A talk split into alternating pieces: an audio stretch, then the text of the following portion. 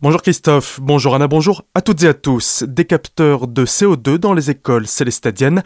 Comme dans d'autres communes alsaciennes, la municipalité fait le choix d'équiper ses établissements scolaires de ces appareils. Les capteurs de CO2 munis d'un système sonore se déclenchent lorsque la concentration de dioxyde de carbone est trop élevée qu'il devient nécessaire d'aérer les locaux. L'aération fait partie du protocole sanitaire mis en place dans les établissements pour éviter de propager le virus et de fermer les classes. Chaque salle et salle de repos est équipée de ces capteurs au total, 76 dispositifs ont ainsi été achetés pour un montant de près de 5800 euros. Le ministre de l'Éducation a annoncé qu'un soutien financier exceptionnel serait apporté par l'État aux collectivités pour l'acquisition de ces appareils. Plus que quelques semaines avant l'ouverture de la résidence senior de Markolsheim, les travaux qui avaient débuté en septembre 2019 auraient dû prendre fin début 2021, mais comme d'autres chantiers, suite à la crise sanitaire et aux difficultés d'approvisionnement en matières premières, celui-ci aura pris du retard et devrait s'achever à la fin du mois. 19 logements, plutôt grands pour ce type d'habitat, seront proposés aux personnes âgées en plein cœur du village.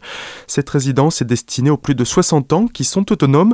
Des visites seront organisées durant le mois. Les personnes intéressées peuvent se rapprocher d'Alsace Habitat ou de la mairie de Markolsheim. Les premiers résidents pourront s'installer dès fin février. Un homme blessé par la chute d'un sapin. L'Alsace était en vigilance jaune vent fort hier et des rafales à 80 km/h ont été mesurées en pleine, plus de 100 sur les sommets. Plusieurs arbres sont donc tombés dans la région, dont le sapin de Noël de Bourgheim. En tombant, ces branches ont tapé une crêperie itinérante située sur la place et son auvent a blessé à la tête un client. Il a dû être évacué à l'hôpital Célestadien. Dans une semaine, les soldes commencent. Du mercredi 12 jusqu'au 8 février, les boutiques vont brader leurs prix, mais cela ne doit pas se faire n'importe comment, a rappelé la préfecture barinoise dans un communiqué. Elle précise que les annonces de réduction de prix ne doivent pas constituer une pratique commerciale déloyale et qu'il est notamment interdit d'augmenter le prix d'un produit avant la période des soldes dans le but de faire croire une offre promotionnelle plus importante qu'elle ne l'est réellement, ou bien de ne pas pratiquer des réductions de prix affichées en vitrine ou mentionnées dans des publicités. Attention sur les routes orinoises ce mercredi, un convoi exceptionnel risque de créer quelques ralentissements. Une turbine électrique de plusieurs centaines de tonnes est partie hier de l'usine General Electric située à Belfort et doit rejoindre Neuf-Brisac demain. Après s'être arrêtée hier soir à Cernel, elle doit repartir ce matin à 8h par la N83 en direction du nord pour refaire une pause à l'usine Rico de Wettelsheim. Demain soir, pour le dernier tronçon, elle quittera Rico à 19h avant de traverser Colmar pour arriver à Neuf-Brisac durant la nuit. Unserland contre le télétravail chez France 3. Pour le parti politique, France Télévisions enterre la proximité en annonçant la fusion certes temporaire des éditions Alsace, Lorraine et Champagne-Ardenne à l'échelle du Grand Est jusqu'au 30 janvier au mieux. Selon Unserland, l'information ne doit pas pâtir d'une situation sanitaire et des contraintes gouvernementales qui en découlent.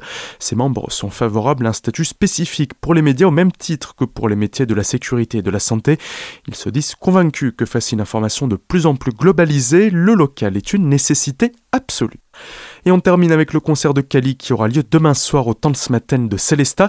Le chanteur français vient y présenter son nouvel album Caval, sorti juste avant le premier confinement. On l'écoute. Il y a du pop, du rock, il y a aussi de la chanson, du piano-voix. C'est un voyage en fait, du début à la fin. À la fin du concert, tout le monde est épuisé mais heureux cet album-là, pour moi, est charnière parce qu'il représente beaucoup de choses que je n'avais pas racontées avant. Beaucoup de choses sur mon adolescence, sur l'adolescence en général, sur le moment où euh, les premières fois, les premiers tours de manège, il n'y a qu'un premier tour de manège, donc c'est autour de 15-16 ans, et puis c'est ce moment de liberté. Des propos recueillis par Solène Martin. Retrouvez notre entretien complet sur notre site azur-fm.com dans la rubrique Actu, idées sorties. Le concert aura lieu à 20h30. Plus d'infos sur tanzmaten.fr. Tout de suite, le retour de la matinale avec Christophe et Anna. Belle matinale à l'écoute de votre radio.